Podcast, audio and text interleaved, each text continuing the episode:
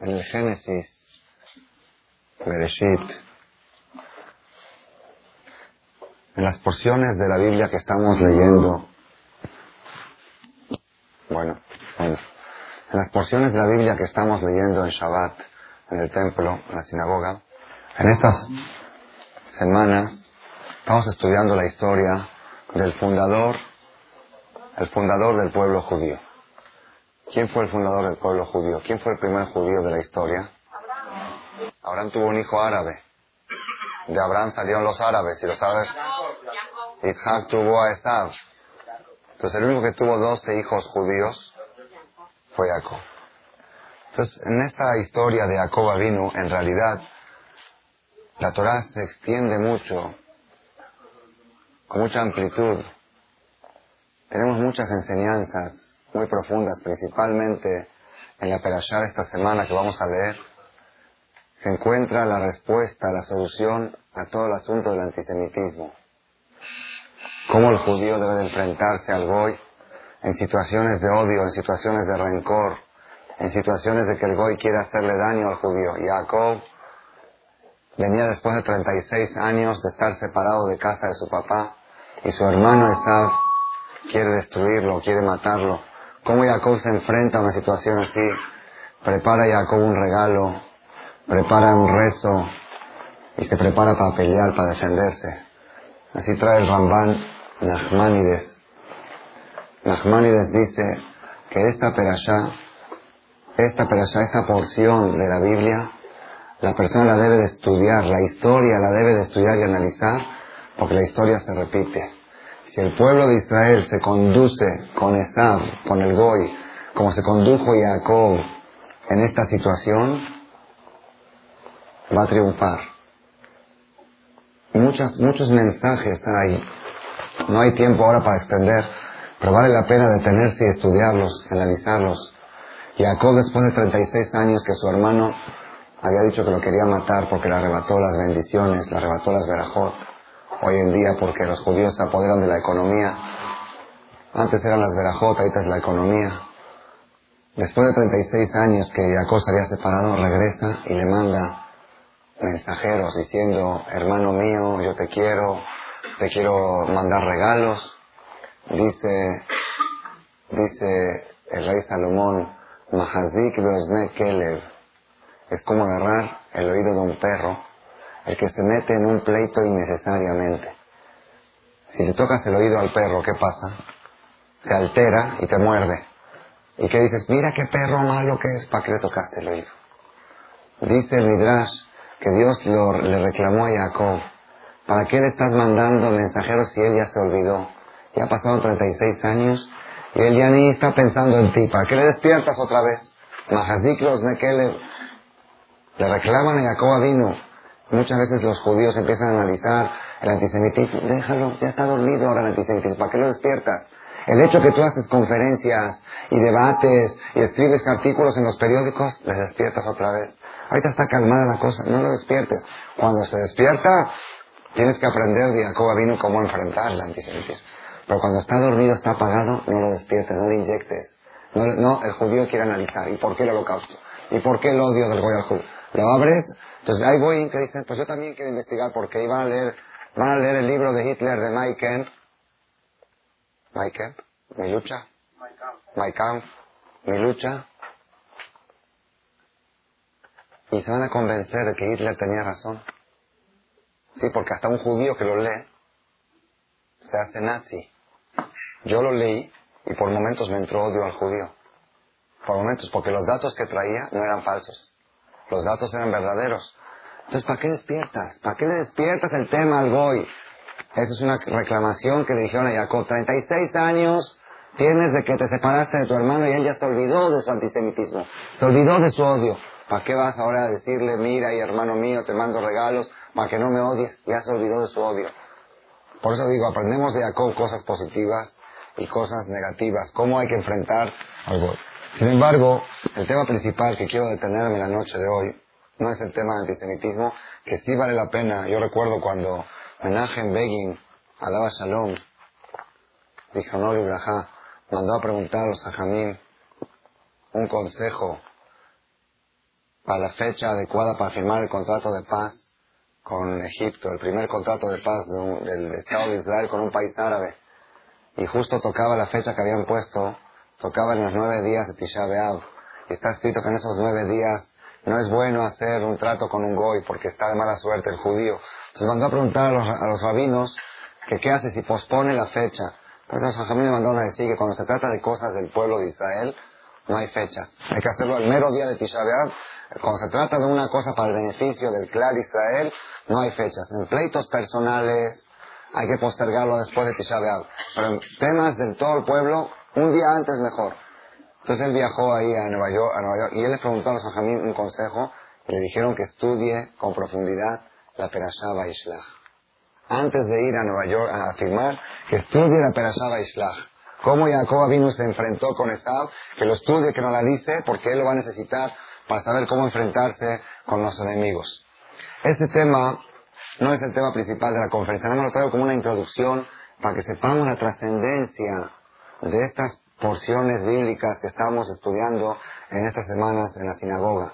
Son trascendentales que la persona necesita agarrar libros y estudiar. Hay mucha literatura en inglés sobre esto, en español también tenemos, pero no tanto. Es importante y es trascendental que cada judío se detenga estudiando estas pensiones para que sepa la filosofía judía con respecto a la relación al goy. Sin embargo, el tema que quiero tocar ahora es otro. Cuando Jacob regresa después de 36 años que fue a buscar novia, la historia es larga, fue a buscar novia, trabajó siete por, una, por su esposa, por Rachel, su suegro lo engañó, el peor suegro de la historia. No hay un suegro, el peor suegro no cambia a las esposas. ¿Han visto algún suegro que el día de la boda llega el novio, de repente, pum, lo engañó al, yerno y le puso a la otra, a la, hija? y trabajó Jacob siete años gratis. Siete años trabajó Jacob sin cobrar un centavo para una mujer y el día de la boda se la cambian. Como estaba muy maquillada, no se dio cuenta. O quizá tenía el velo, estaba tapado con el velo como acostumbraba en el tiempo de antes, y no se dio cuenta. Lo engañó. Cuando le reclamó al suegro, ¿por qué me engañaste? Le dijo, es que en nuestra ciudad no se acostumbra a dar a la segunda antes que la primera. Primero tiene que casarse la primera. Me lo habías dicho de antes, Roja, y tengo siete años trabajando. No, esas cosas no se dicen. Pero ¿cuál es el problema? Trabaja otros siete y te doy a la otra. ¿Cuál es el problema? El suegro, miren que suegro inteligente. Si yo no hay ningún problema, trabaja otros siete. y si quieres te la doy, la primera me tuviste que pagar de adelantado. Tuve que trabajar primero para que se la dé. Pero esta ya te tengo confianza, te doy crédito. Tómala y me lo pagas después. Siete años trabaja y así fue. Trabajó 14 años gratis, nada más para que le dé dos esposas. Una original y una colada. Después otros siete años trabajó para hacer capital. Le dijo, bueno, ahora ya, ya, ya te pagué tus hijas. Ahora necesito hacer un capital para vivir. ¿Por cuál quieres que sueldo te pague? No quiero sueldo, dame comisión. Que toda una historia larga, el suegro lo engañó, le cambió las condiciones de trabajo cien veces. Cien veces le cambió el contrato. El suegro le decía, todos los animales que nacen cojo son tuyos. ¿Cuántos nacen cojos? Muy pocos, ¿no? Dios hace milagro y nacen 90% cojos. Dice, no, era al revés. Los cojos eran míos y los buenos eran tuyos.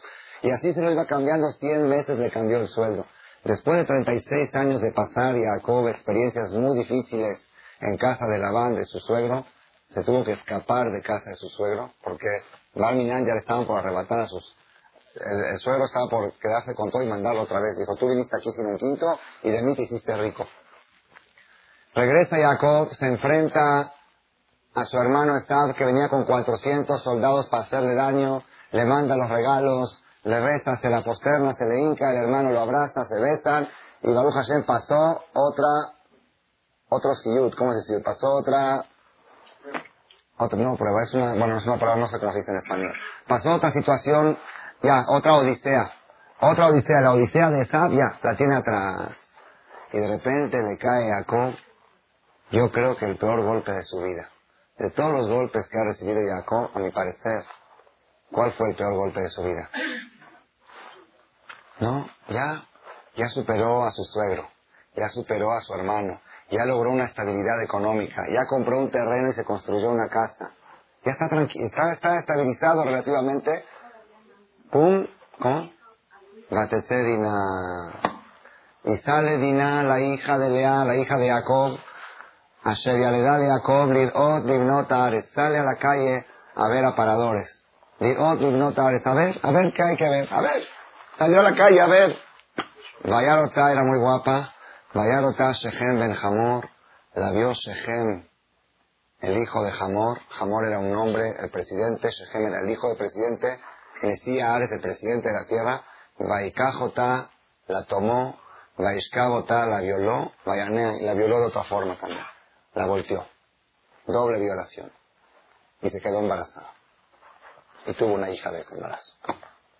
La historia aquí es impresionante. Los hijos de Jacob, cuando Jacob se quedó callado. Los hijos cuando llegaron del campo en la noche. ¿Dónde está Dinah? La tomó el hijo del presidente y la violó. ¿Qué? ¿Cómo?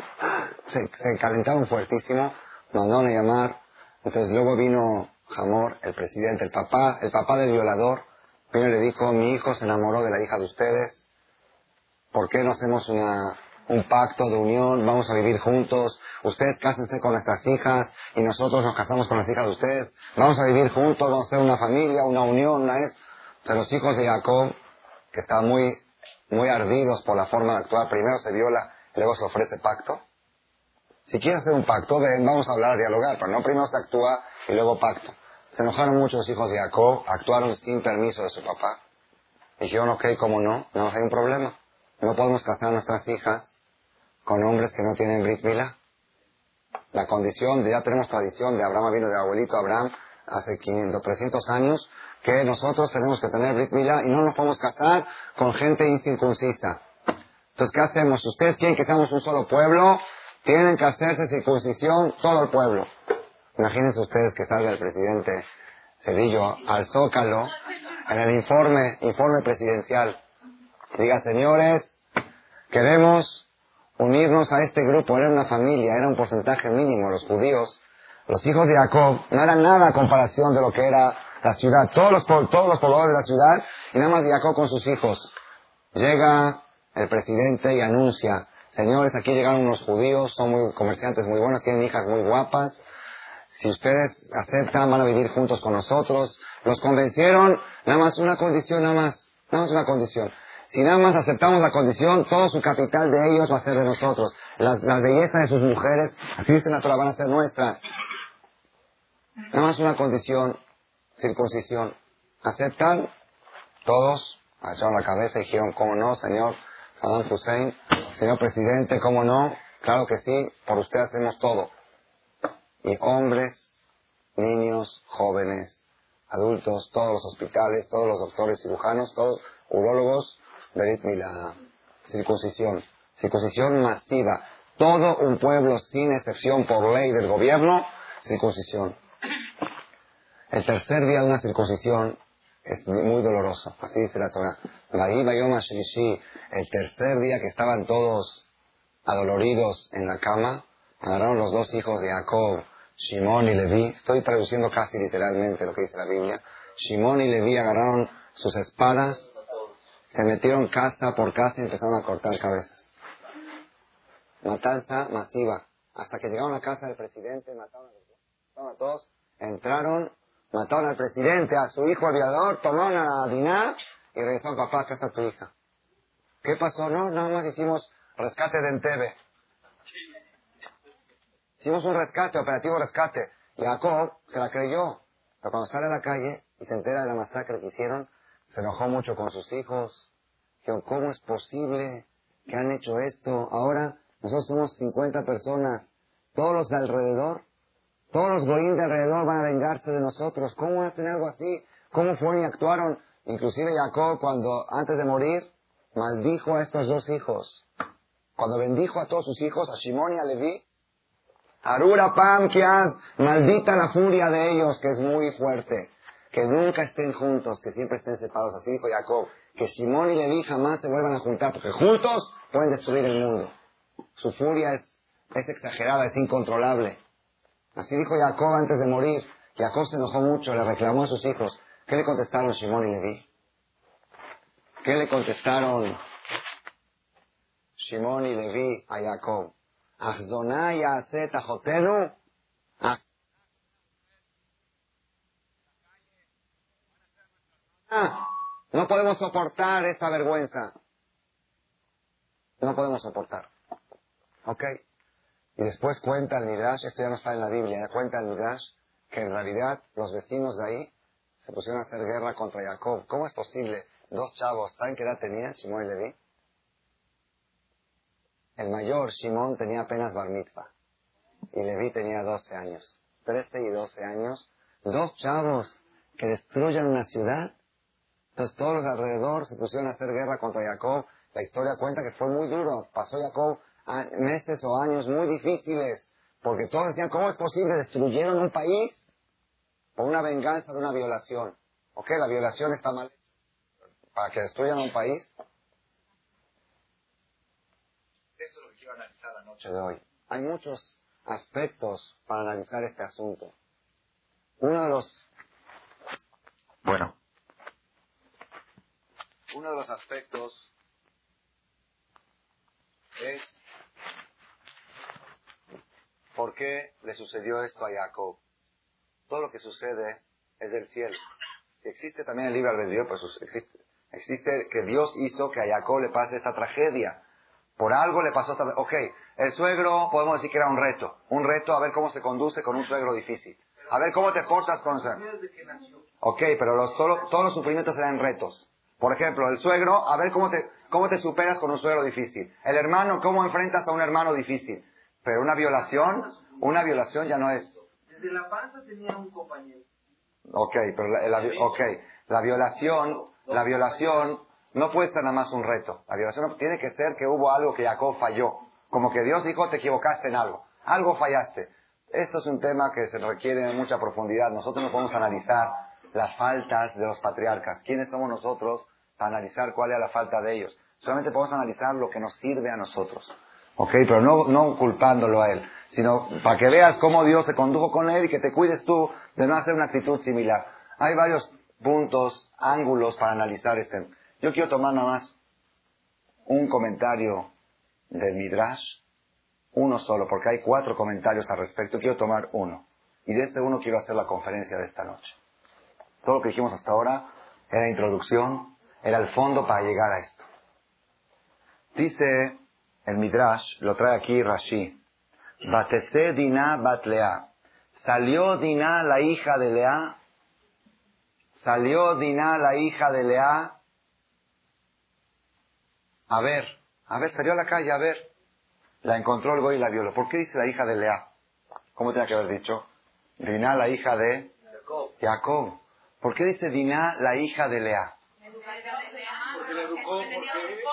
Bueno, bueno, espérense un momento. Espérense un momento. Dice Rashi, ¿por qué se llamó, por qué la Torah enfatizó hija de Lea y no hija de Jacob?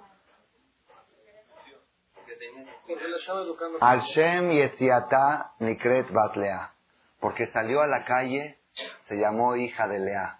Dice Yatzanit Bat Yatzanit. ¿Saben qué es Yatzanit? Callejera, hija de callejera. Yatzanit, lo digo en, lenguaje vulgar. Yatzanit en hebreo quiere decir que le gusta salir. Yatze, sé salir. Yatzanit, ¿cómo pueden decir en español otra palabra para no decir callejera? ¿Tiene otra palabra? Callejera, que le gusta la calle. Le gusta salir. Callejera, hija de callejera. ¿Para qué sales a la calle? Saliste a la calle, te violaron. Y eso es hereditario, lo tienes de tu mamá. ¿Su mamá era callejera? ¿Lea era callejera? ¿Dónde vemos que Lea era callejera?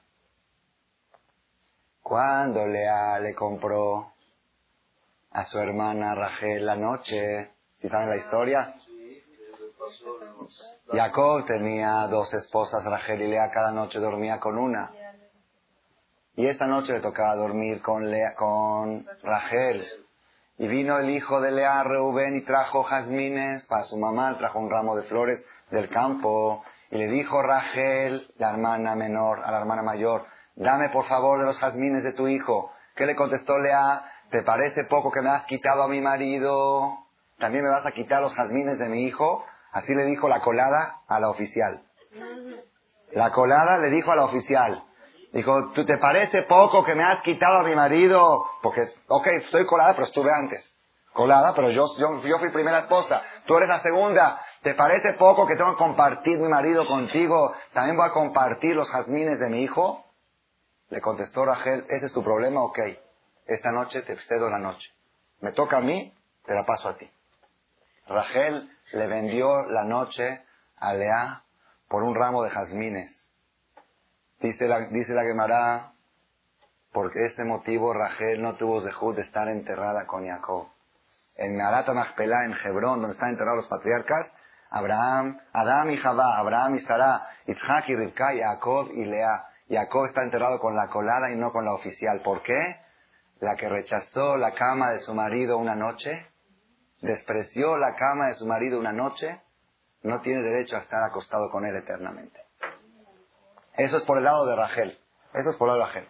Lea, Lea le compró la noche a su hermana y dice la Torá, cuando Jacob llegó en la noche del campo, Batetse Lea Licrató, salió Lea a recibir a su marido a la calle y le dijo, callejera, y le dijo, vente a mi cuarto, vente a mi carpa, esta noche me toca a mí. ¿Cómo te toca a ti? Le toca a Rachel.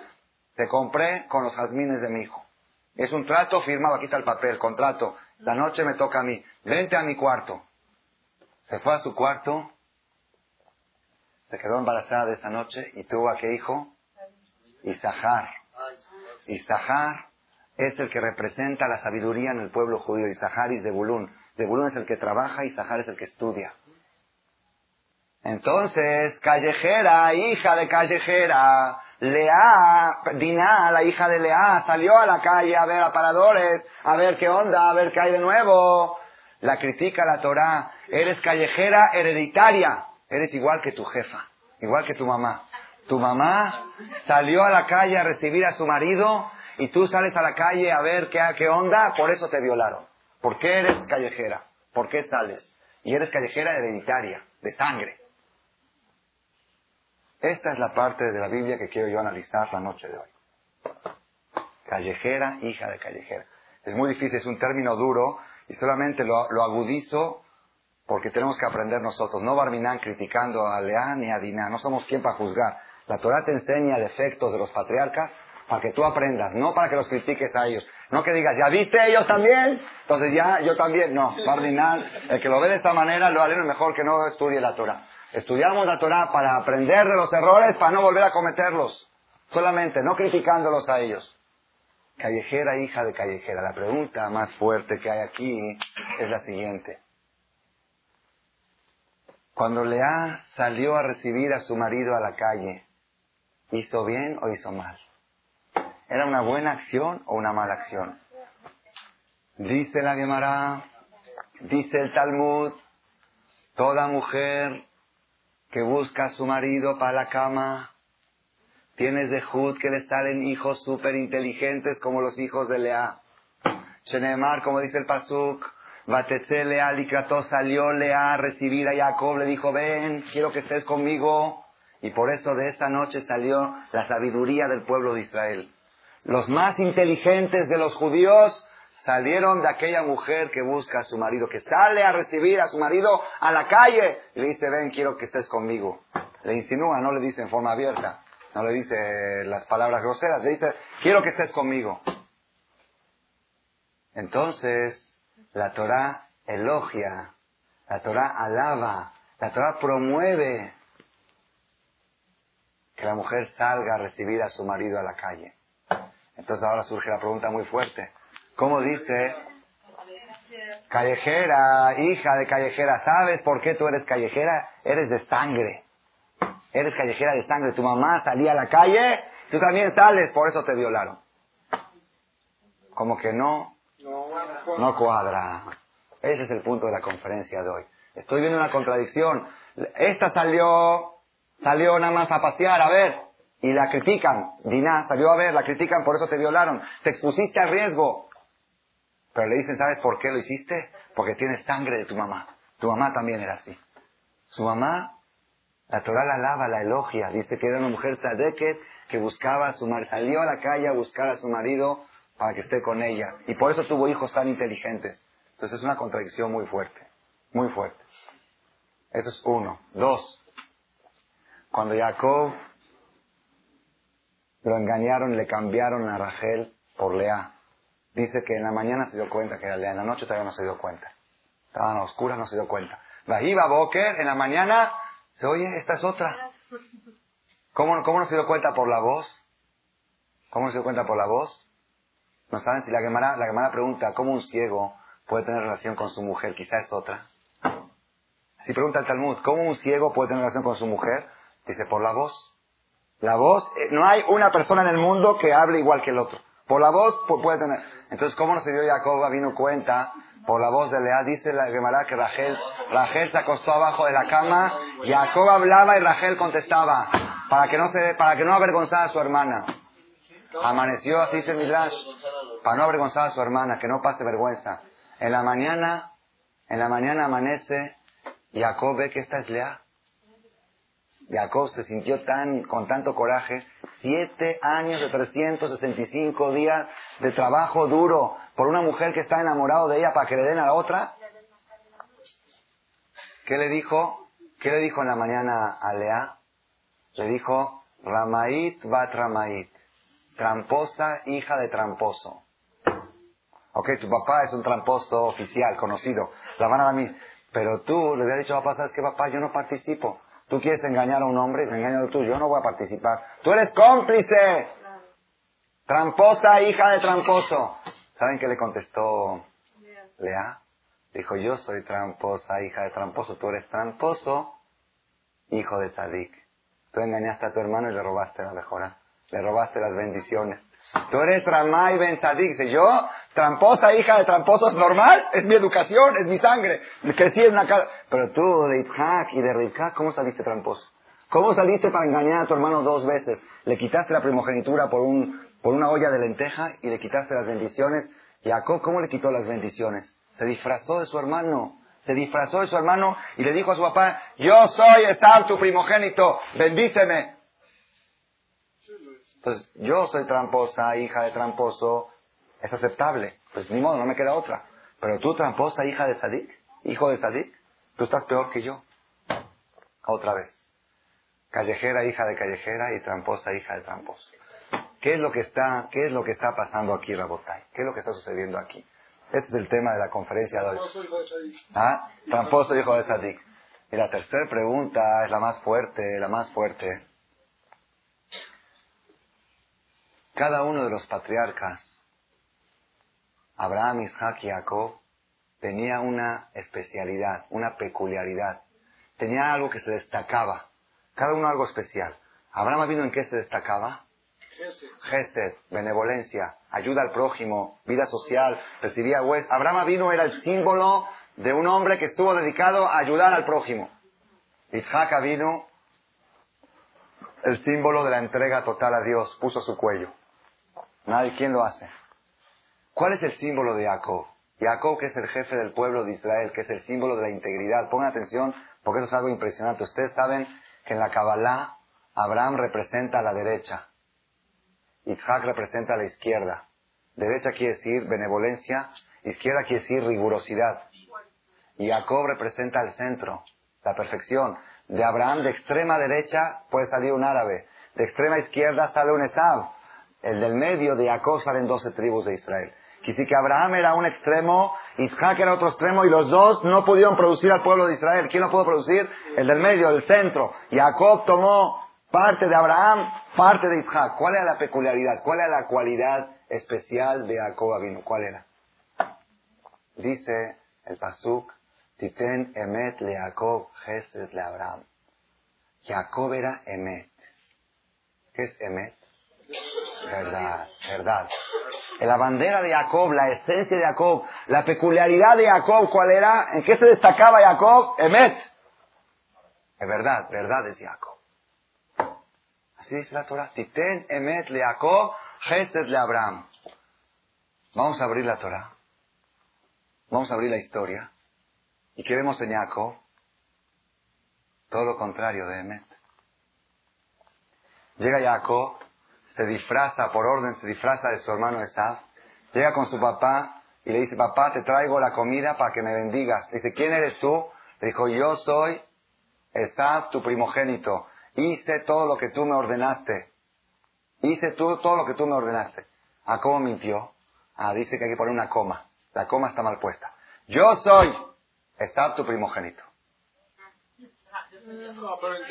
Yo, así, él dijo, así dijo, Ani binja bejoreja Esab. Yo, yo, Ani, coma, binja bejoreja Esab, tu hijo primogénito Esab. No puso la mano así, porque si ponía la mano así, ya el papá se da cuenta que lo estaba engañando. Él dijo, yo, Esab tu primogénito. Yo soy yo y Esab es tu primogénito. Hice todo lo que me ordenaste. ¿Cuándo lo ordenó? Si no lo ordenó al que le traiga la comida, lo que me ordenaste otras veces. Todo lo que me ordenaste otras veces lo hice. No dijo otras veces, eso lo dijo adentro. Hice todo lo que me ordenaste. Por favor, levántate y come. Luego le dijo el papá, ¿tú eres Esab? Porque no les, la voz, la voz se oía como de Jacob, el tono de hablar, la forma, la ternura con que hablaba, no era, la ter- no era la- el tono de Esab, Esab era más déspota. Y por otro lado, dijo, a ver, acércate. Lo palpó, dijo, Acol, col, Jacob. La voz se oye la voz de Jacob. Pero las manos son las manos de Esab. Le dijo, Atás de venir Esab. ¿Tú eres mi hijo Esab? Le dijo, Ani, yo soy. Yo soy. No, no dijo Esab. Yo soy. Yo soy. Yo soy yo. Yo soy yo. Pero depende de lo que te preguntan. ¿Tú eres mi hijo Esab? Yo soy. No dijo yo soy Esab. Yo soy. Tú Te eres están mi preguntando una cosa y tú estás contestando. Yo soy. No dijo sí. No dijo sí. Si ha dicho sí, me ha dicho mentira. No dijo sí. Dijo yo soy. ¿Qué soy? Yo soy yo. Ok. Ok, entonces Jacob no mintió. Pero ustedes le pueden dar a Jacob la bandera de la verdad. Ustedes pueden decir el ejemplo de la verdad en el mundo, ¿quién es? Yo, yo acepto que le pongas una coma acá y una coma allá, para que digamos que de alguna manera se zafó de la mentira. Llega tu hijo y le preguntas, ¿estuviste en tal lugar? Y te dice, estuve. Sí, estuve, y después adentro dice, estuve, pero en otro lugar, ¿no? Dice, ¿ok? Entonces, mira qué hijo verdadero, no miente. Mira cómo no miente, dice la verdad. Dice estuve y no dice estuve en tal lugar. No miente, no miente, pero me está engañando. Que me, que me diga la verdad. Jacob, ¿cómo puede ser? Aquí hay una pregunta muy fuerte. ¿Cómo puede ser Jacob el símbolo de la verdad? Mientras que en la Torah vemos que Jacob ha mentido. Entonces tenemos ya callejera, hija de callejero. Callejera, hija de callejera. Tramposa, hija de tramposo. Y Jacob vino mentiroso que recibe el título, el diploma de verdadero. Es algo increíble. Una persona que, engañó a su papá, ¿y cuál título le dan? Emet, Jacob es Emet, es el símbolo de la verdad. Esa es la, la cuarta, Rabotai, la cuarta cosa que quiero ponerlo aquí como parte de la conferencia de hoy. Si nosotros analizamos la identidad judía, ¿qué es judío? ¿Qué es judío? Entonces, hay muchas conferencias, muchos puntos. Tengo yo tres conferencias sobre este tema. Judío según la Torah, judío según la Kabbalah, la palabra Yehudí según la Kabbalah, Yud, que tiene mucho lo que hablar. Hay judíos según la Biblia que viene de agradecimiento, Yehudá, Yehudí. Y hay judíos según la lengua española. Abre el diccionario y fíjate qué dice el diccionario, qué es judío. Una vez se me ocurrió, a nosotros los judíos no se nos ocurre, no se nos ocurre abrir. Judío, pues judío, ¿qué va a checar? Dice el diccionario, los mejores diccionarios del mundo. Ahorita ya lo han cambiado, pero busquen de 5 o 6 años atrás, ediciones anteriores. Busquen diccionario de sinónimos y busquen diccionarios de la palabra, traducción de la palabra. ¿Qué es judío? Dice, primera traducción, judío de Judea. ¿Está bien? De Judea. Judea es un lugar. Segunda traducción, dos. Uno, Judea. Dos, ventajoso, traidor, usurero, tramposo. Otras palabras que no recuerdo ahorita, feísimas. Luego el diccionario de sinónimos, peor. Y yo cuando una vez lo di en una conferencia ante un grupo me dijeron, seguro de ser un diccionario antisemita. Yo lo traía ahí en, en mi, esta, en mi portafolio, traía el diccionario. Seguro de ser un antisemita. ¿Qué diccionario es? Saqué tres. Uno de ellos era la Rus. Entonces yo, la Rus, jajam, la Rus va a escribir así. ¿Cómo pues, no podían creer que la Rus escriba eso? La Rus, yo voy a agarrar una pistola, así dijo uno, y voy a matar al que hizo ese diccionario. ¿Cómo ponen eso? Ok. Yo tengo una pregunta, ok, dejen de lado antisemitismo lo que quieran, yo tengo una pregunta. Si una persona, vamos a suponer que los indios Los indios son gente sucia. Gente sucia. Que se viste mal, que son sucios, no son limpios, ¿ok? Yo pongo en el diccionario indio. ¿Cómo pongo indio? Indio de la India. No puedo poner yo como no puedo poner yo como el nombre indio, poner sucios. Sucio es, una, es un defecto que tienen los indios. Pero no es el nombre de la palabra. La palabra indio es de la India. Indio es nacido en la India, o hindú, o lo que quieras, pero no es sucio. Indio, aunque sean sucios, pues vamos a suponer que de veras los judíos, Barminán, vamos a suponer que es cierto que son ventajosos, tramposos, usureros, traidores. Es cierto.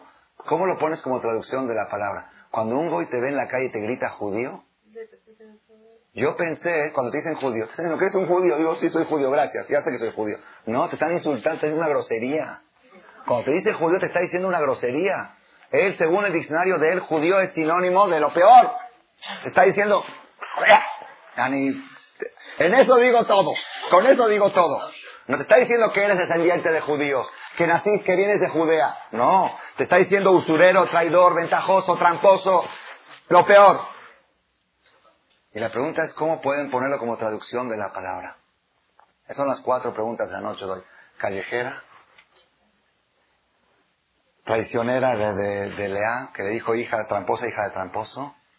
Y Jacoba vino Emet, la verdad, el ejemplo, el símbolo de la verdad, y el diccionario Larus. No más Larus, salió de aquí de la conferencia una vez y checaron un diccionario y otro. Uno me dijo, voy a checarlo, el de la Real Academia, el del este, el del otro. Abrieron todos y más o menos por ahí se van. Unos un poquito más agudos y otros menos agudos, pero en síntesis, judío, símbolo de traidor. ¿Cómo puede ser? ¿Cómo puede ser? ¿Qué dice, qué dice la Torah al respecto? La Torah dice que judío es traidor. Dice la Torah. La Torah dice judío es traidor. ¿Dónde lo dice eso? En la perashá de la semana pasada. Ají karashemo Jacob. Por eso fue llamado Jacob. La palabra Jacob quiere decir, vaya que ven y talón, te agarra por el talón. Sin que te des cuenta, te agarra, pum, y caes. Vaya que ven y sepa, y me traicionó dos veces.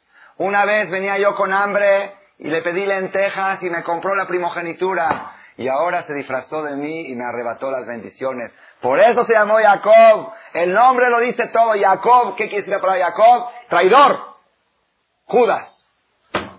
Eso es Jacob. Pregunten, hablan. Así dice la Torah. La palabra Jacob quiere decir traidor, traicionero, ventajoso. Lo ve al otro con hambre y le da lentejas, pero me pagas. ¿Qué, ¿Cómo le cobró? Le cobró miles de veces más de lo que vale las lentejas.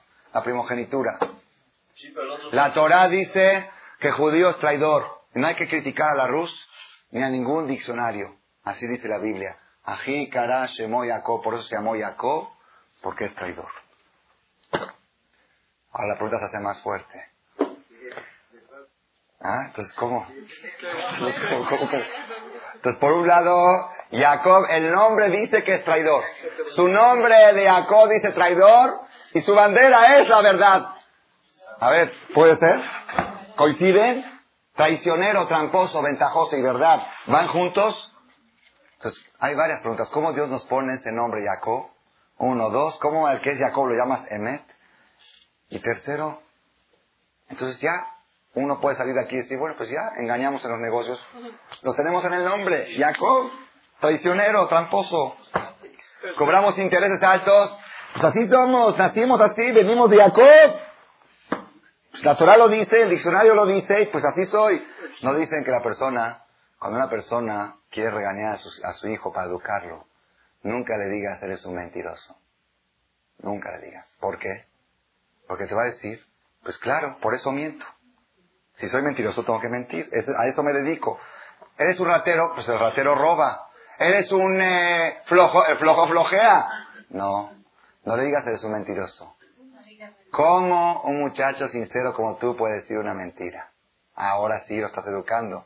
No le pongas un título, no le pongas una etiqueta, porque después él va a justificar esa etiqueta, va a decir, claro, mi mamá me decía todo el tiempo que yo soy ratero y por eso tengo que, tengo que justificar que no haya mentido mi mamá. Yo voy a robar para cumplir mi título. No le digas eres un, nunca le digas a nadie, ni a tu marido, ni a tu mujer, eres una y eres un. Ataca la acción, no a la persona. Ataca el acto. Ese acto es una, es una mentira. Ese acto es un robo. Ese acto, eso es una flojera lo que estás haciendo. No tú eres un flojo. Eso es una flojera. Estás a atacar la acción, no atacar la persona. Pero viene Dios y nos dice, ¿sabes qué? Jacob, tramposo. Mira el diccionario dice judío. cuando alguien te pregunta, pregunta por qué ustedes los judíos son así, porque así dice el diccionario. Así dice, abre, abre de la luz, y acá dice que tenemos que cobrar intereses, que tenemos que engañar. Traidor, judío traidor, pues ni modo, si soy traidor, pues tengo que traicionar. Entonces, ¿qué está pasando aquí? Rabotai, la noche de hoy, la noche de hoy ustedes van a oír aquí uno de los secretos más grandes de la filosofía de la vida que están revelados en la Torah. De veras, la persona que lo capte este mensaje puede ver que con este mensaje resuelve todos los problemas de la vida en todos los niveles, todos los niveles. Educación, matrimonio, negocios, relaciones sociales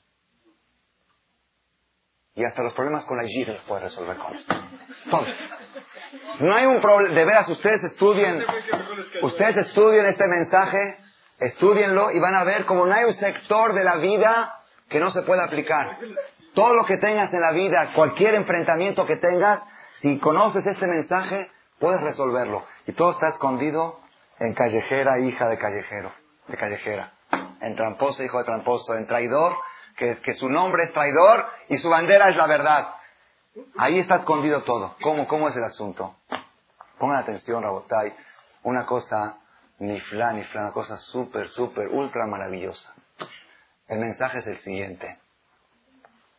Nosotros estamos acostumbrados que las personas tienen virtudes y tienen defectos. Tenemos, vamos a hablar de nosotros en, en plural.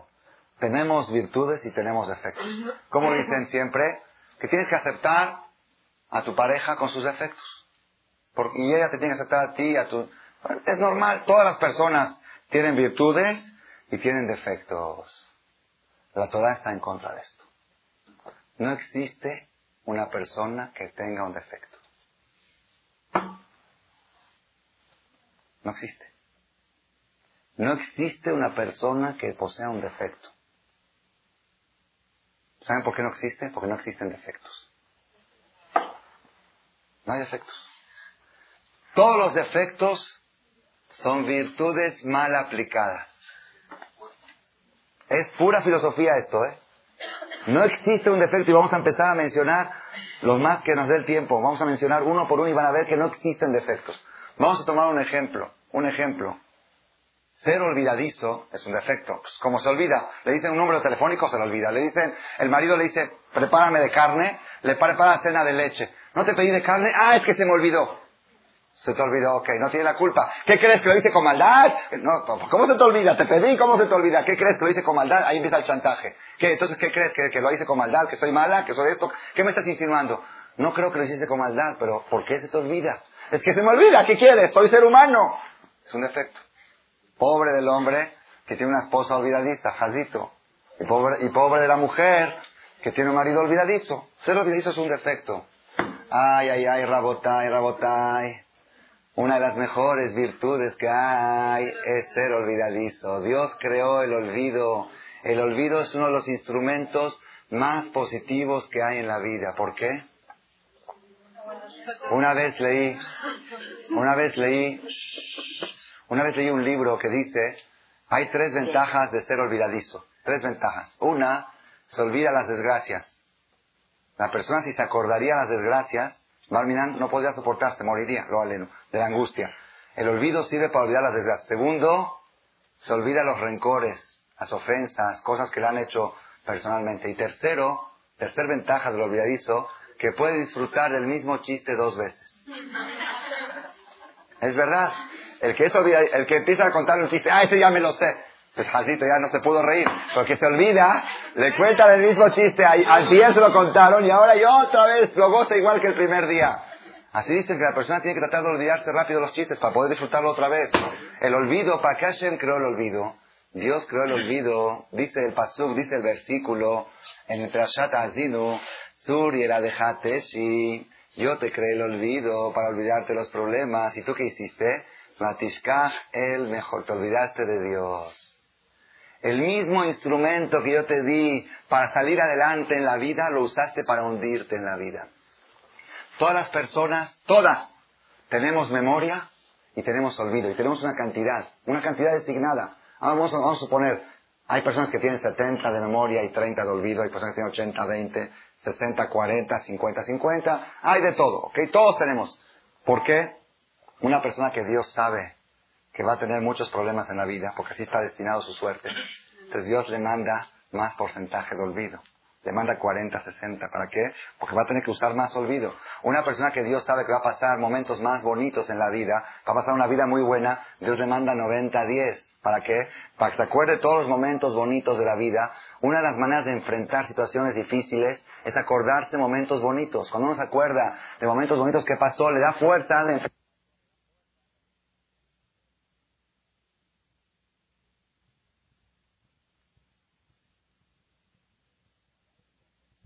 Cuando alguien lo ofende, dice, esto jamás te lo voy a olvidar. Jamás. Entonces, ¿qué hizo? Utilizó la memoria en el lugar incorrecto. De repente le dicen, oye, a las 5 de la tarde tienes una cita con una persona muy importante. A las 5 no llega. ¿Qué pasó? Se me olvidó. ¿Por qué se le olvidó? Ya no hay memoria. ¿Cómo dice la computadora? Memoria agotada.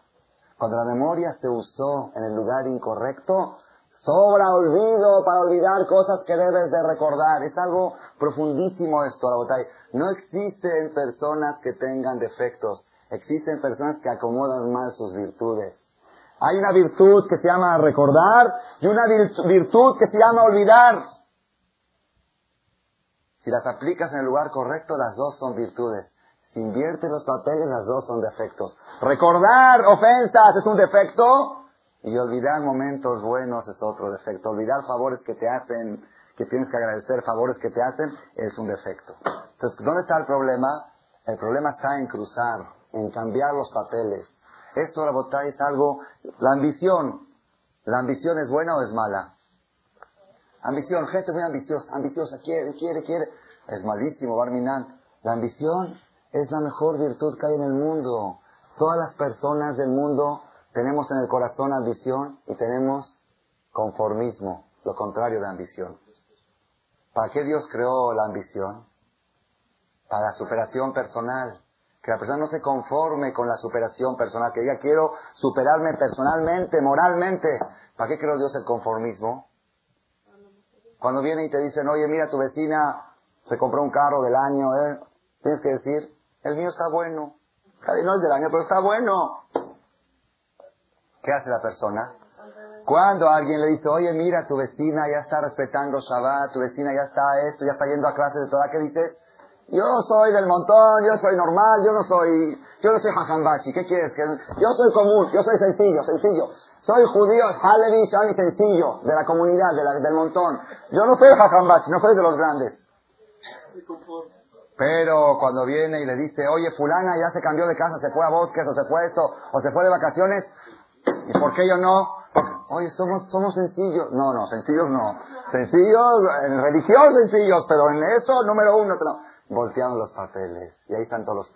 Si la persona aplicaría toda su ambición para lo espiritual, yo les voy a contar algo verídico, verídico más allá. Tenía yo aquí en este Midrash hace cuatro años, cinco años, si alguien quiere saber el nombre para checar los datos precisos, Después se lo puedo decir. En público no me gusta decir nombres. Un joven, joven casado, con familia, 28, 30 años. Él me lo comentó. Estaba oyendo una clase de Torah. Dijo, Jajam, ¿puedo tomar la palabra? Con mucho gusto. Si quiero contar una experiencia. Si yo me iba de vacaciones a Miami o de shopping, iba a buscar ropa. Encontraba un traje precioso. Me quedó bien, me lo probé, el color muy bueno. ¿Cuánto cuesta? 1.500 dólares. No lo compraba, porque es muy barato. No es para mi categoría. Yo voy a poner un traje de 1.500. Así era su categoría. No usaba camisas menos de 500 dólares y corbatas menos de 200. Era, era vergüenza para él. Estaba bien, es buena calidad, todo es bueno, nada más tiene un defecto, el precio. El defecto es que es demasiado barato. No es para mí. Yo necesito algo más de marca, algo más que yo pueda decir, este nadie se lo puede poner más que un no va a decir su apellido, más que un esto, más que un Rothschild, ¿ok? Vamos a decir, este traje nada más se lo pone un Rothschild. De esos trajes se ponía de esas camisas y esas corbatas. Y de esos calzones y de esas camisetas. Todo, de la A a la Z, de calcetines. Ese muchacho empezó a acercarse al judaísmo, empezó a respetar Shabbat, empezó a respetar cosas, empezó a venir a estudiar. Un día se enteró de que hay tefilín. El tefilín, hay varios niveles de tefilín. Tefilín sencillo, común, cuesta 300, 400 dólares. Hay unos de 500.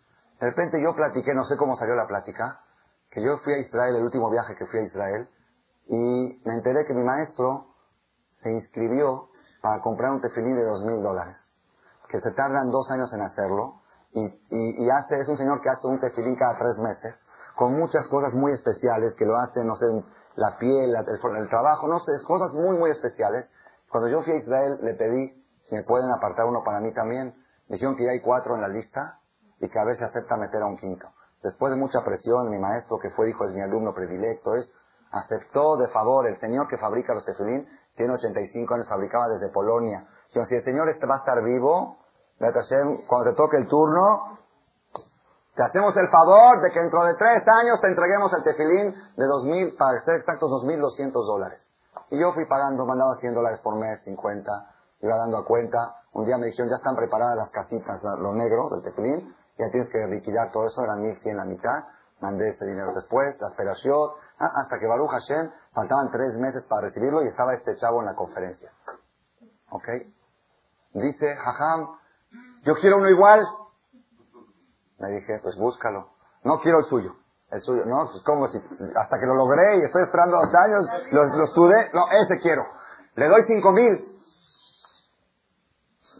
Pague los dos mil y quede con tres mil para hacer acá, para el colel.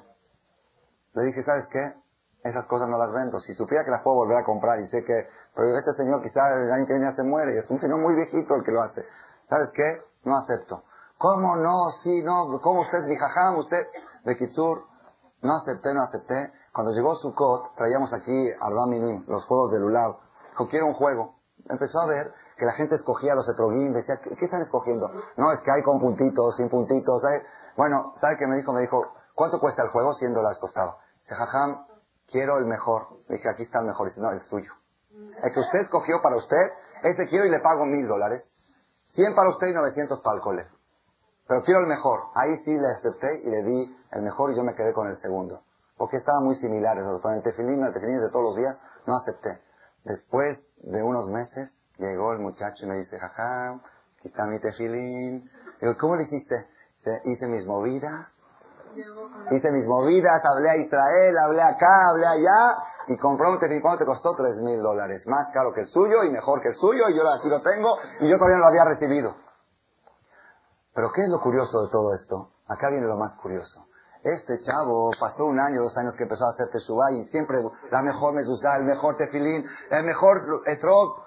Va a Miami a comprarse un traje, cuesta 500 dólares y dice es muy caro. Quiero un traje de 300, haram, pagar 500 si hay traje de 300, ¿por qué va a pagar 500? Los amigos decían, ¿te volviste loco? Los amigos, los, los, familiares, los hermanos, no te entendemos. Hace dos años, 1500 tenía un defecto que era barato y ahora 500 es caro y la situación económica está cada vez mejor. ¿Qué pasó, Rabotay? ¿Qué sucedió? Enfocó toda su ambición a la parte espiritual, el mejor tefilín, el mejor tzitzit, el mejor, lo mejor, lo mejor, en lo que es espiritual y moral. Cuando llegó allá, salió de repente el botón del conformismo. Ahorita le sobró conformismo. Antes era conforme en lo espiritual y toda la ambición y lo material. Volteó los... Lo que antes era defecto, ahorita se convirtió en virtud. Eso es algo, Rabotai, es un secreto. No existe un defecto en el mundo. No hay tiempo para extender. No hay tiempo para extender. La flojera, ser flojo. ¿Es bueno o es malo? Es malísimo. Ser flojo es uno de los peores defectos que puede tener un ser humano más si es mujer. Perdón, así mi abuelita me decía. dice, una mujer, el peor defecto que puede tener es ser floja. ¿Ok? Sin embargo, ¿para qué Dios creó la flojera? ¿Para qué Dios creó la flojera? Cuando tu suegra se portó mal contigo y te insultó y te ofendió y te hizo algo y tú tienes todo el derecho de hacer un pleitazo del tamaño del siglo. Oye, dile, contéstale. ¿Sabes qué? Me da flojera. Me da flojera, ya sabes, hacer pleito ahora. Ya, ¿sabes qué? Por flojera no hago pleito. Para eso Dios, ahí hay que aplicar la flojera, ahí. Cuando alguien te quiere invitar a cometer un pecado, a hacer un chisme, a hacer un pleito, a hacer algo indebido, no le digas es haram. No le digas es haram. Dile, ¿sabes qué? Sí, es precioso hacer un pleito. Pero me da flojera, estoy muy cansado ahora. Imagínate llamarte por teléfono, marcar y hacer así, apretar el botón. Mejor lo dejo así, ya ni modo por flojera, mejor me voy a dormir. Vete a dormir y no hagas chismes, y no hagas la shonara y no hagas pleitos. Para eso Dios creó la flojera. Pero ¿qué sucede? ¿Qué sucede? Y el vigor, ¿para qué Dios creó el vigor? El vigor creó, Dios lo creó para hacer cosas buenas, cosas positivas, para ayudar a alguien, para atender al marido, para atender la casa. ¿Qué hace la mujer? ¿Qué hace la mujer o qué hace la persona? Equivocadamente invierte los papeles. Para hacer pleitos, ¡fuego! ¡Vigor! ¡Ta, ta! Háblale a esta llamada tripartita. ¿Cómo se llama la llamada? ¿Tripat qué? Tripartita, ¿cómo se llama? Llamada de tres. Tiene teléfono de siete líneas juntas, hablando con las siete y gritando por acá. El tamaño de todo, toda su fuerza. Llega su marido en la noche y dice, ¿me preparaste cena? Dice, ¿dónde va a tener vigor si todo su vigor se acabó en la maldad y le sobró la flojera? Aunque quiera atender a su marido, no puede. Tiene flojera sobrante, hay flojera que sobra. No se aplicó la flojera en el lugar correcto. Y esto, Rabotai, se aplica en todos los sectores de la vida. En todos los sectores de la vida. Es bueno, es bueno. Una vez estaba yo platicando esto con papá Shigies y me dijo, a ver, te va a buscar un defecto, que ese sí es un defecto. Ese es un defecto que no lo puedes convertir en virtud. Ahí te agarré. Me dijo papá, a ver, búscale una virtud a esto. ¿Cuál es? Hay un defecto que se llama renegar.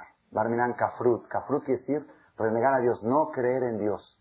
No creer en Dios es una enfermedad. ¿Por qué es una enfermedad? Porque es algo ilógico. Es algo ilógico. Si esta casa, yo te pregunto, ¿quién la hizo? Me dices, explotó algo, una explosión cósmica y se hizo esta casa. Me dices, déjate de hablar tonterías, porque aquí hay arquitecto, aquí hay marco, aquí hay esto, aquí hay placas. Alguien lo hizo esto. Y el mundo, ¿quién lo hizo? Una explosión cósmica.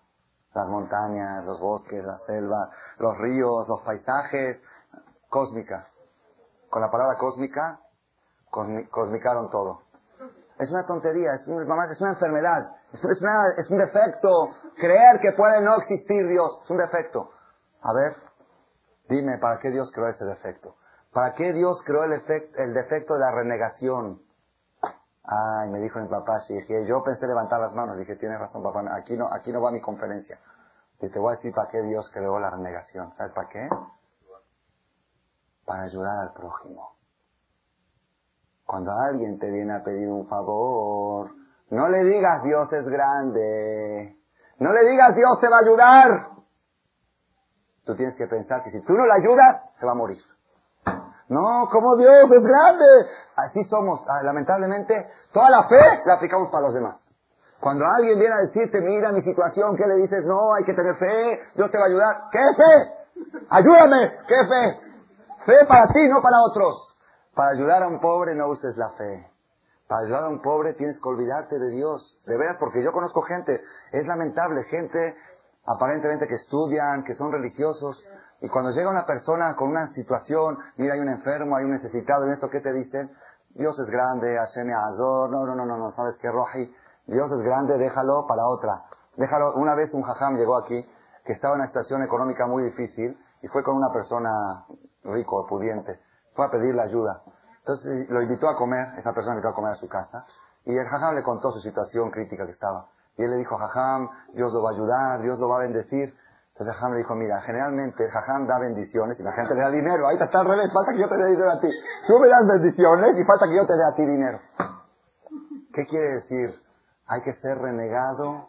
Cuando se trata, Rabotai, es increíble, esto es un usar impresionante. Cuando se trata de la educación de tus hijos, cuando alguien te dice, tu hijo anda en malos caminos, tu hijo tiene malos amigos, tiene malas influencias, ¿qué dice la gente?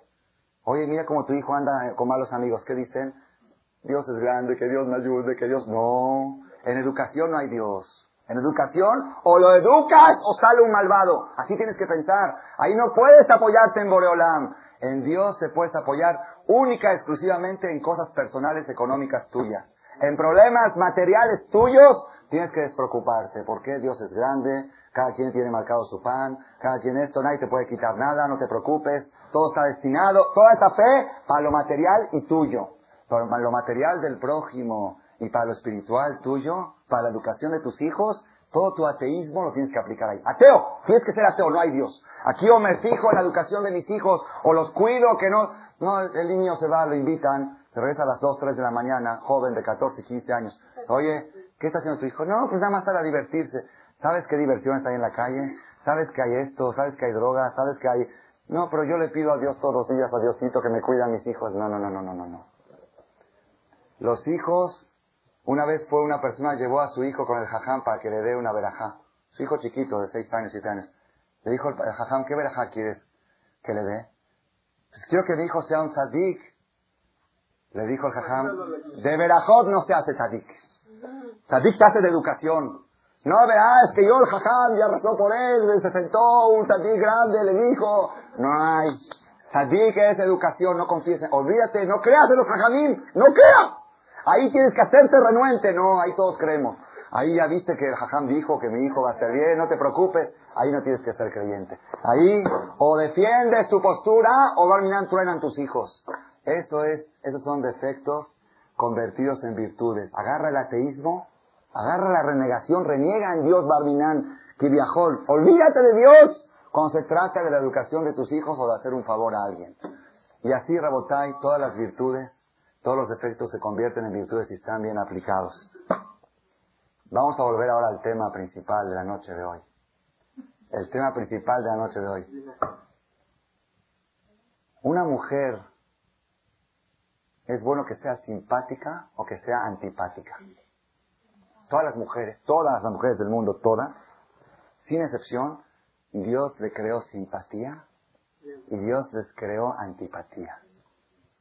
Las mujeres tienen, y, va con botón la cosa, apretan una tecla y se ponen simpáticas. Se apretan una tecla y se ponen antipáticas. Lo manejan como quieren. ¿Para qué Dios le creó la mujer? ¿Para qué Dios le creó la mujer la antipatía? La antipatía, este botón, esa tecla, ¿para qué? Para cuando sale a la calle y un hombre le chifla. Ahí tiene que apretar el botón de la antipatía. Antipática, seca, fría, que digan, ay, y mira esta mujer fría, ni saluda, que digan lo que digan. Para eso Dios creó la antipatía. Para eso, para que la mujer se ponga antipática cuando corre peligro de que un hombre la manosee con su vista. Porque es manoseo. Cuando un hombre ve a una mujer ajena y la manosea con su vista, según la Torah la está manoseando. El ainará, el esto, todo, está muy, los ojos llegan, pegan. Entonces, ¿qué tiene que hacer la mujer? Sale a la calle, casi, casi, no lo puedo decir oficialmente porque me van a correr de aquí, de México, si lo digo. Casi, casi la mujer antes de salir a la calle Casi. Se debería de despintar toda. Meterse al, tocador. Va, no vaya a estar demasiado atractiva. Quitarse de todo, todo, todo el arreglo. ¿Por qué? Voy a salir a la calle, corro peligro de que algún hombre me manosee con su vista. ¿Y para qué Dios le creó la simpatía? ¿Y para qué creó el tocador? ¿Y las pinturas? ¿Para qué Dios creó todo eso? Cuando está el marido por llegar del trabajo, cansado después de un día arduo, un día que llega el marido cansado después de ver secretarias barminan provocativas, que vienen con malas intenciones y después de tener pruebas todo el día de sexo en el trabajo, llega el marido en la noche y dice, no, yo tengo mi mujer y no quiero pensar en otras. Baruch Hashem. Entonces la mujer, para que el marido al otro día de Yetzirah no le trabaje, se mete al tocador, se arregla de la mejor manera, se pone la mejor bata o el mejor vestido que tiene, la mejor ropa que tiene. ¿Qué pasó? El botón de la simpatía, ¿para qué? Para recibir a su marido toda la simpatía del mundo, estar sonriente, radiante, luciente, enloquecida para que el marido llegue y se enloquezca por ella. Eso es lo que está buscando. Para eso Dios creó la simpatía en la mujer. ¿Qué sucede con este, esta virtud y este defecto? ¿Qué sucede? Se voltean los papeles. voltean los papeles. Cuando el marido llega a la casa y ve a la mujer muy arreglada, ¿qué le pregunta? ¿Pensaba salir? Mujer arreglada es sinónimo de la calle.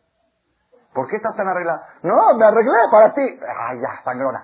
De veras, ¿qué pensaba? ¿A dónde pensabas ir? ¿A dónde pensabas? No, a ningún lado. Entonces, ¿qué hace la mujer? ¿Qué hace la mujer? Cuando sale a la calle, Aprieta la tecla de simpatía, pero con toda su potencia, con todo el volumen. Jeje, jeje, saludos, saludos, ¿qué tal mi vida? Besa, besitos a los hombres, besitos a las mujeres, todo, reparte simpatía por todos lados. Toda la simpatía que Dios le dio, la, des, en la calle. Llega su marido en la noche del trabajo, ah, estoy cansada. Pues ¿Cómo Roji? Es que aunque quiera, no puede. Yo le creo a Hadita, no puede. Ya, ya desahogó toda su simpatía en la calle. ¿Qué le queda para su marido? Lo contrario de simpatía. Entonces, lo que antes era una virtud, se convirtió en un defecto. Todo lo que hay que hacer, por eso yo digo, Rabotai, la persona que quiere lograr la perfección, no tiene que hacer ningún cambio. Ningún cambio. Todo igual. ¿Que eres muy ambicioso? Sigue siendo ambicioso Ah, se enfoca en el lugar correcto, ambiciona cosas morales. El orgullo, ¿ustedes creen que hay algo, hay algo más precioso que el orgullo? El orgullo es lo más precioso que hay en la tierra. Dice el, dice el Hazonish, pobre de un papá que educa a sus hijos a que no sean orgullosos. Dice, si tú le destruyes el orgullo a una persona, le estás destruyendo su esencia humana. El orgullo es la virtud más grande que puede tener un ser humano. La gabá, gabá, eso que ustedes saben que es lo peor, eso es lo mejor, dice Hazonish. Pobre del que destruye el orgullo. Nada más, ¿cómo tienes que enseñarle a tu hijo? Cuando tu hijo te dice, papá, quiero ir a tal lugar, a hacer tal cosa, dile a tu hijo, no es para tu categoría. Ese es el orgullo positivo. No es mi categoría decir una mentira. No es mi categoría hacer un pleito por esta tontería. No es mi categoría ponerme al tú por tú con mi suegra o con mi nuera. Por orgullo, por mi categoría. Si tú aplicas el orgullo de esa, de esa manera, para eso Dios creó el orgullo. Pero ¿qué hace la gente? ¿Para qué? Van, hacen pleitos, se humillan, van a lugares donde no deben de ir, bajan todo su orgullo al piso y después a mí que me respeten, que me den mi lugar. ¿Qué hizo? Agarró y, y volteó los papeles.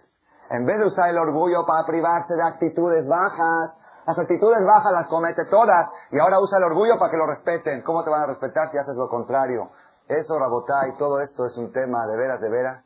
Si tú ves que tu hijo tiene un defecto, si ves que tu mujer tiene un defecto o tu marido, no lo cambies. No trates de destruir, ese defecto es parte de su esencia, no se lo cambies. No le digas, es que tú eres, es que tú eres muy, por ejemplo, tú eres muy eh, ambicioso, eres muy ambicioso que siga siendo ambicioso. Pobre, si le quitas lo ambicioso, se destruye el hombre y se muere de depresión.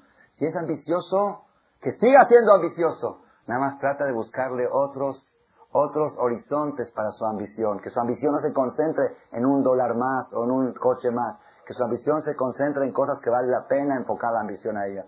Si ves que tu hijo es muy orgulloso, estimúlale su orgullo. Estimúlalo, pero por el lado correcto. Cuando tu hijo te dice, papá, es que hoy, en la, hoy en la escuela un niño me hizo esto y le di un trancazo.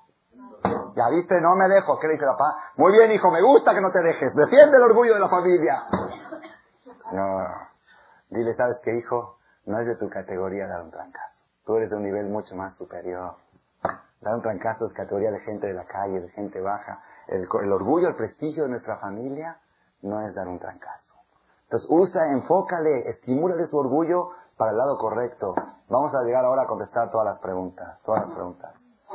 Ser callejera, ¿es bueno o es malo? Una mujer que le gusta salir a la calle, ¿es bueno o es malo?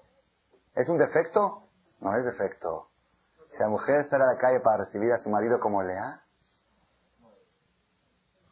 es una super virtud, tiene hijos inteligentes. Lea, ¿por qué tuvo? Porque Lea salía a buscar, Lea se arreglaba para recibir a su marido Barminan parecía, cuando, iba a recibir a su marido, parecía lo aleno como una, no quiero decir qué. Así parecía, la, gente que la veía decía, esta no parece una mujer casada, parece una de las Barminan. ¿Y por qué está así vestida, así provocativa, los ojos todos así? Es que va a llegar su marido del trabajo. Entonces, esa, ese defecto lo convirtió en virtud. Su hija heredó lo callejero de su mamá, lo callejera de su mamá, pero no salió a recibir a su marido, salió a ver qué onda. A ver qué onda, acabó violada. Esta es un musar impresionante. El mismo, el mismo carácter, el mismo temperamento de callejera, una sacó hijos sadiquín y otra sacó un embarazo de violación. ¿Por qué? Porque esta la enfocó bien y la otra la enfocó incorrecto. Eso es callejera, hija de callejera. Tú, puedes, tú recibes, porque dices, ¿qué puedo hacer? Yo, es hereditario, es hereditario, todo es hereditario. Tú, es, tú, deci- tú recibes hereditariamente los defectos y las virtudes de tus padres. Pero el que decide cómo aplicarlos eres tú. Lea, Diná recibió de Lea el temperamento de arreglarse mucho y salir. Lo recibió, pero ella decidió aplicarlo en un lugar incorrecto y por eso sufrió las consecuencias. Esto es algo, Rabotai, algo impresionante. ¿Por qué? ¿Por qué el judío es traidor? ¿Por qué el judío es traidor? ¿Es bueno ser traidor? ¿Es bueno ser usurero? ¿Es bueno ser ventajoso? ¿Es bueno? Barminan. Barminan, yo creo que me expulsan, me aplican el artículo 33. Si se enteran que yo dije que es bueno ser usurero. Rabotai, el judío no puede triunfar en la vida si no es traidor. Las metas que Dios le puso al judío, las metas personales, espirituales, que tiene el judío en la vida son tan altas y el Yetzirah que tiene, el instinto del mal que tiene es tan grande que la única manera que la persona pueda vencerlo es traicionándolo. El Yetzirah, el Yetzirah, la persona que se quiere enfrentar frente a frente al Yetzirah, está destinado al fracaso. Había un jajam, la que me da cuenta, había un jajam que Rabbi Meir, muy grande, Rabbi Meir, famoso Rabbi Meir Balanés. Rabbi Meir siempre acostumbraba a decir, Gira Beena de Sitna. Esta es una flecha al Satán. Cada vez que hacía una misma fuerte, por ejemplo, estudiaba Torah cinco o seis horas, ya viste hoy, lo acabé al Satán, le eché un flechazo. Así, así acostumbraba, cada vez que hacía una misma, decía los ¿ya vieron alumnos? Hoy acabamos con el Satán. Lo disparamos, lo deshicimos. Un día, el Satán se disfrazó de una mujer muy bella y casi, casi lo hizo caer en el pecado. Lo llevó a la cama. Y el momento en que estaba por pecar, le dijo, yo soy el Satán. Y si no fuera porque en el cielo todos los días anuncian, cuídense con Rabí Meir y con su Torah, porque no hay como él en toda la generación. Si no fuera por eso que anuncian que te tengo miedo ahí arriba de cómo te tienen protegido, te hubiera deshecho. Te hubiera hecho caer en el peor de los pecados. Dijo, ¿y por qué? ¿Y por qué me hiciste eso? Dice, porque me estás diciendo flechazo contra el Satán. No tienes que decirlo. ¿Por qué? ¿Hay alguna persona que pueda enfrentarse al Satán? El Satán no puedes contraerte así. ¿Por qué? ¿Qué edad tienes tú? 30, 40, 50. Él tiene 5.758 años de experiencia. Alguien puede, es un experto astuto. Número uno, dice el Jobata Levavot. Dice el Jobata Levavot. El Satán es un enemigo que tú duermes y él no duerme. Él no necesita dormir. Tú estás dormido y él está pensando cómo te va a hacer caer dormido en pecados. El Satán es un enemigo que lo puedes vencer cien veces y te vuelve a enfrentar la 101. Dice, chance y ahora sí lo hago caer. Cien veces le ganaste. Y a la 101 vuelve a intentar otra vez. El Satán es un enemigo que con su astucia te hace creer que es tu amigo. Ya viste, te hace divertir, te lleva acá, te hace comer rico, jazir, te hace pasar con mujeres momentos buenos, te hace creer que te está haciendo un favor. Satán tiene alegría, te lleva, ve a ver la disco, ve a ver esto, ve a ver el, reventón, ve a ver todas esas cosas. Y no sabe, la persona misma no se da cuenta que lo está hundiendo. Ese aparente amigo es el peor enemigo, es el que aparenta ser tu amigo. Nadie puede enfrentar al Satán. Nadie puede enfrentar al Satán. Yo les digo una cosa, la única manera que el judío pueda lograr evadir al Satán y lograr la perfección es siendo traidor, traicionándolo. Cuando el Satán, cuando el Satán te dice de hacer un pecado, no le digas es haram. No le digas es haram comer taref, no le digas es haram, porque es haram, eh, haram, pero es rico, es rico, y es rico vale más que el haram. Vas a ver cómo te llevo y vas a ver que te vas a disfrutar. No vas a poder con él. Cuando el Satán te dice ve a probar el, este plato taref es riquísimo, dile claro que sí, la semana que entra. El próximo martes. No le digas no. Sí, riquísimo, claro, y la semana que entra y con los cuates, con los cuates, en grande. Cuando llega la otra semana, dile, es que está muy caro este restaurante, tócale la bolsa. No le digas es haram, dile está muy caro. Eso es ser traidor, eso es ser, agarrarlo al satán, agarrarlo al satán, darle la vuelta. Yo una vez dije, una vez dije un ejemplo, ¿por qué nosotros, los Halevis principalmente, los Shami, los Faradim, en el Knis, tenemos una costumbre muy rara? Muy rara. Ya estamos acostumbrados, pero si Barminan, el que conoce un poco cómo son otras religiones, Si ellos entran a un CNIS, ¿eh? ¿esto es un CNIS o un restaurante? Cuando llegan al CNIS, porque ¿qué ven?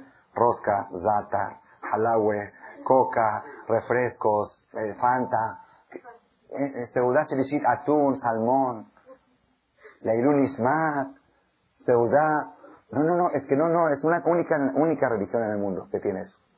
Hay knis de Yiddish, yo estuve en eh, Nueva York ahora que estuve, knis de Yiddish, fijo, de ley, todas las mañanas, hay bronf, ¿saben qué es bronf? Es una especie de vodka, una especie de tequila.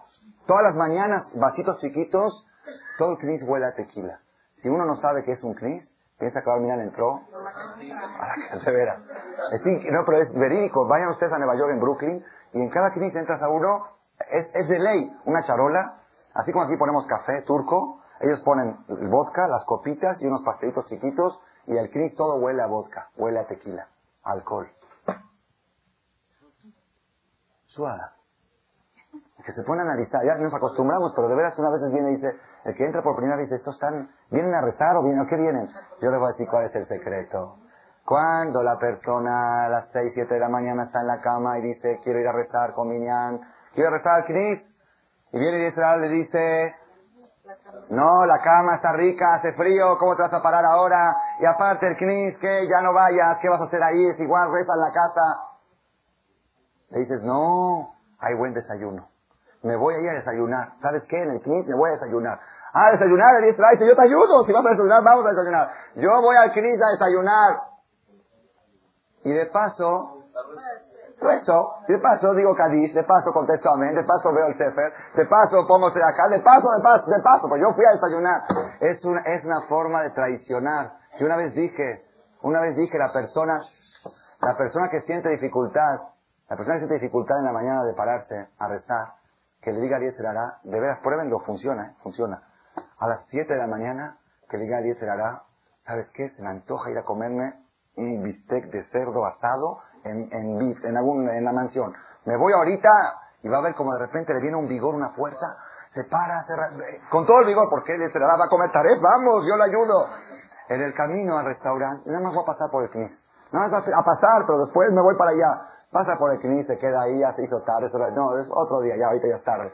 Es, eso se llama ser, eso se llama ser traidor. Había un jajam, esto es un poco, un poco risueño, pero es verídico, un jajam que él dialogaba contra Eliezer Ara. Él, él platicaba con él, como que, entonces una mañana a las 4 de la mañana, era acostumbrado a levantarse y se metía a la tevilá, agua fría, en Europa, en invierno, y luego estudiaba y luego rezaba. Entonces una mañana le dice el Satán, ¿cómo te vas a parar? Hace mucho frío. Dijo, bueno, tú quédate y yo me voy. Así le dijo, tú tienes frío, tú quédate, yo me voy. Cuando llegó a la tevilá, se estaba por meter a la tevilá, dice, está helada. Dice, no te dejé en la cama, ¿qué haces tú aquí? No dijimos que te quedamos allá. La persona tiene que engañar al Satán, no puede enfrentarlo frente a frente. Tiene que ser traidor, tiene que ser usurero. ¿Saben qué es un usurero? Tiene que ser sacarle ventaja, ventajoso, y al Satán le gusta que lo engañen. Es lo que voy a decir. Claro, porque Satán es un ángel de Dios que su función es lograr la perfección. Es como el profesor que le está enseñando a un niño a hacer, a jugar fútbol y se pone el profesor de portero. ¿Qué quiere el profesor? Que el niño le meta el gol. Que se lo meta, pues que se salga y que se lo haga. Si se sale el profesor y se lo hace, no le está enseñando a jugar fútbol. Le está enseñando a jugar fútbol. Se tiene que poner como portero fuerte y el día que le haga el gol, que lo, que lo burle, ¿Quién me aplaudir primero que todo el profesor? ¿Ya viste como qué buen alumno que tengo? Me, burló. El satán cuando lo burlas te aplaude. Cuando lo enfrentas y saber quién eres, pero cuando lo burlas, cuando sabes hacerle la vuelta y le metes el gol por allá, sin que se dé cuenta, dice, bravo, este es un buen alumno. El satán es un ángel de Dios que quiere que tú te perfecciones, que tú subas. Entonces, Rabotai, Rabotai, más voy a terminar con una historia pequeña que me sucedió personal. Hace como dos años, dos o tres años, un grupo de jóvenes, en las vacaciones de julio y agosto, me dijeron, jajam, en agosto nos vamos a ir de vacaciones a Los Ángeles, ¿o qué? Pero en julio no tenemos que hacer. ¿Podemos estudiar con usted tres, cuatro horas diarias? Ok, con mucho gusto. Eran cuatro o cinco chavos. Luego trajeron más, vinieron, estudiábamos Guemará, padre, bonito, todo. Ah, pues todo muy bien. Luego teníamos una mesa de ping-pong, jugábamos ping-pong. Se ponía, se ponía padre el ambiente. Un día me dijeron, jajam, el lunes, mañana salimos todos a Los Ángeles. ¿Ya? A vacaciones, agosto. Dijo, ok, esta noche, domingo a la noche vamos a hacer un torneo de ping-pong de despedida. Torneo de ping-pong de despedida. ¿A qué horas?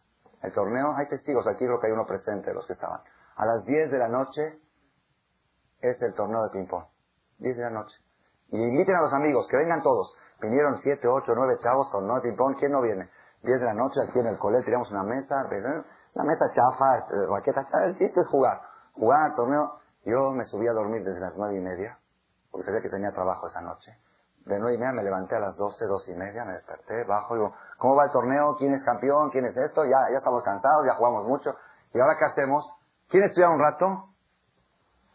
Doce y media de la noche nos sentamos a estudiar Gemara, lo que habíamos estudiado todo el mes, de doce y media a diez de la mañana sin parar. Nada más interrumpimos para el rezo ni desayunamos. Seguimos hasta las diez de la mañana, repasamos quince hojas del Talmud que habíamos estudiado en todo el mes, y en la mañana nunca voy a olvidar, llegó un jajam aquí a meterse a la tevilá, y vio siete chavos con los ojos así, a las nueve de la mañana, y dice, ¿qué, qué pasa? Dije, jajam, pregúnteles en estas trece hojas, cualquier renglón le van a decir en qué hoja está. Usted lea el renglón, le van a decir, esto está en la hoja once. De tanto que lo habían repasado durante toda la noche. ¿Qué pasó? Fuimos usureros con el Satán. Le regalé dos horas de ping-pong. Le presté al Satán, le presté, no, yo no regalo. Le presté dos horas de ping-pong y le cobré con uh, super ocho horas de Torah. El Satán, cuando vio que los chavos iban a jugar ping-pong, ¿saben qué dijo? Ya están hechos, ya que vayan. Ping-pong no, no, ya es materialismo. Allá no hay, no hay lo que trabajar, ya está hecho el trabajo. Los dejó tranquilos. Al revés, le dijo, vayan, claro, al CNIS a jugar, seguro, a jugar, vayan a jugar. Vinieron a jugar, jugaron dos horas y estudiaron ocho. Ese es el judío traidor. Ese es el judío ventajoso. Ese es el judío usurero. Para eso Dios creó la usura. Usura quiere decir prestarle un poco, prestarle un poco a la maldad y cobrarte con intereses la bondad. Ir al knis, ir al knis para comer un pastelito, ¿ok? Y contestar 100 amén y 30 kadish y kedushá entonces el hará, el Satán se vuelve loco. Nosotros, Barujas en los judíos, tenemos un metodismo. Cuando Satán ve el viernes la mesa de Shabbat puesta, ¿qué ve? Cuatro botellas de vino, un arak, un tequila, copas, vino, maza. ¿Qué dice Satán? Uh, estos ya están acá, ya están. Cuatro copas de vino es sinónimo de groserías, de esto, de, de sexo, ya sabes.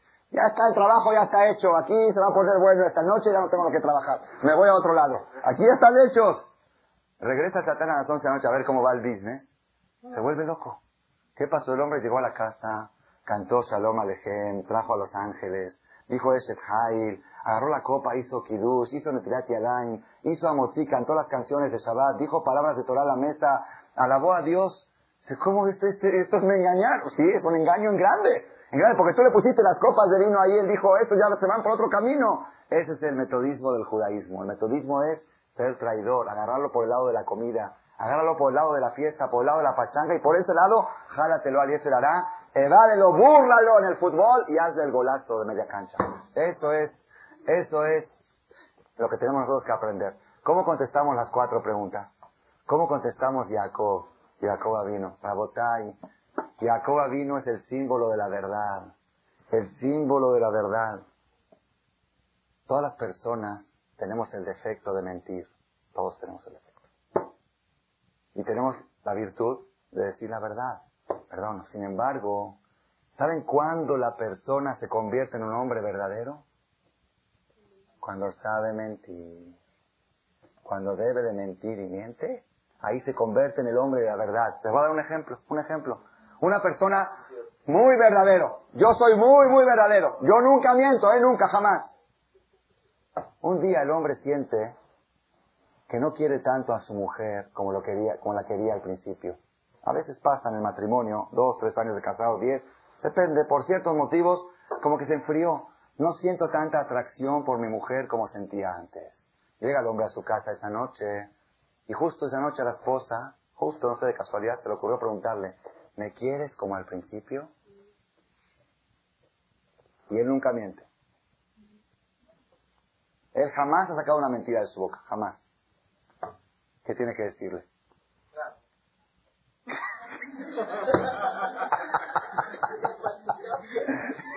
Bueno, como- Ay, Si esta persona viene y dice, yo digo la verdad, sinceramente, no. Esta persona, aunque lo diga en tono bajo, yo lo dije en tono alto, aunque diga, sinceramente, y arroja mi vida, no te quiero igual que antes. Sinceramente, ¿qué quieres? ¿Para qué te miento? Esta persona en ese momento se convirtió en un hombre mentiroso. ¿Por qué? Porque Dios creó la mentira para que en este, la mejor verdad en este momento, mutarle shanot ni penea shalom. Así dice la Torah. Si la Torah no lo autoriza, nadie lo puede autorizar. Permitido Dios. Dios mintió. Dios. La bandera de Dios es la verdad. Dijo una mentira para no perjudicar el matrimonio de Abraham y Sarah. Dijo, mi marido es viejo y yo soy vieja. Para que no dijo mi marido es viejo, para que ella, para que Abraham no se ofenda que la esposa dijo que el marido es viejo. Dijo, yo soy vieja. Entonces la Torah te dice, se puede mentir para lograr el shalom, para lograr la paz.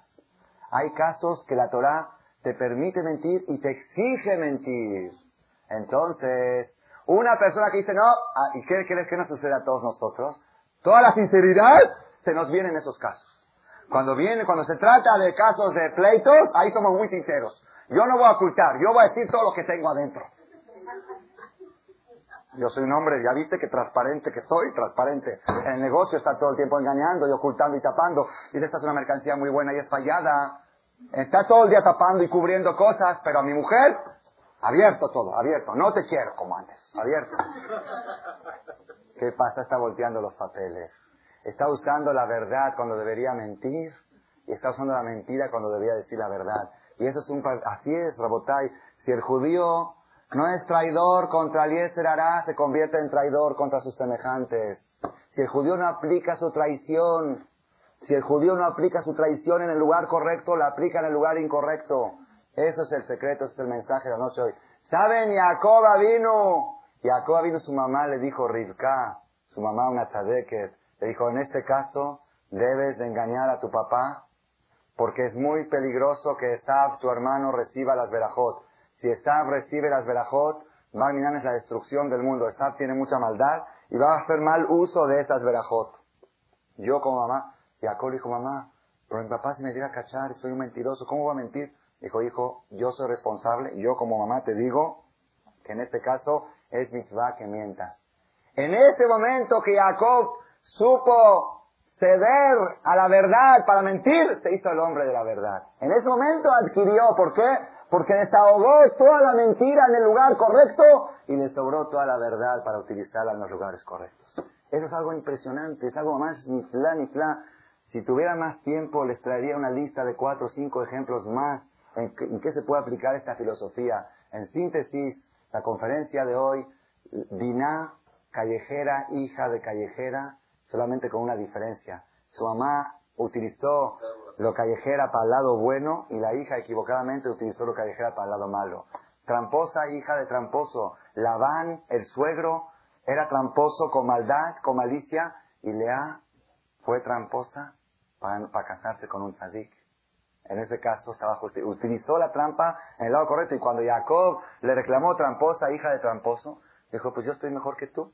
Tú eres tramposo, hijo de Sadik. Es la que, por un fin correcto, se permite, para eso Dios creó la trampa. Yo también, para Dios creó la trampa para, para las cosas espirituales, para lograr la perfección espiritual.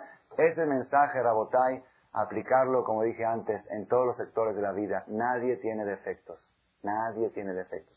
Si tienes un hijo con defectos, busca de qué manera puedes enfocar y convertir ese defecto en virtud. El error más grande que cometen los padres en la educación es que los padres se entercan, se entercan. El hijo tiene vocación, por ejemplo, para ser, para ser, haz de cuenta, tiene vocación para ser arquitecto.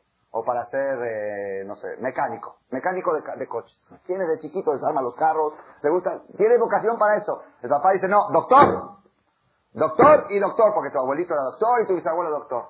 Lo forzan, le destruyen su vocación, lo ponen de doctor y luego que aparece un doctor fracasado que tiene que buscar limosnas para poder, para poder, ¿por qué?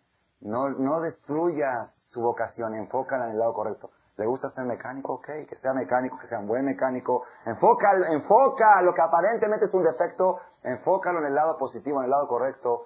Que Hashem nos ayude a saber encontrar todos los defectos y convertirlos en virtudes para que dejen de ser defectos y que Hashem, con las virtudes podamos superarnos constantemente y lograr la felicidad en la vida. Amén.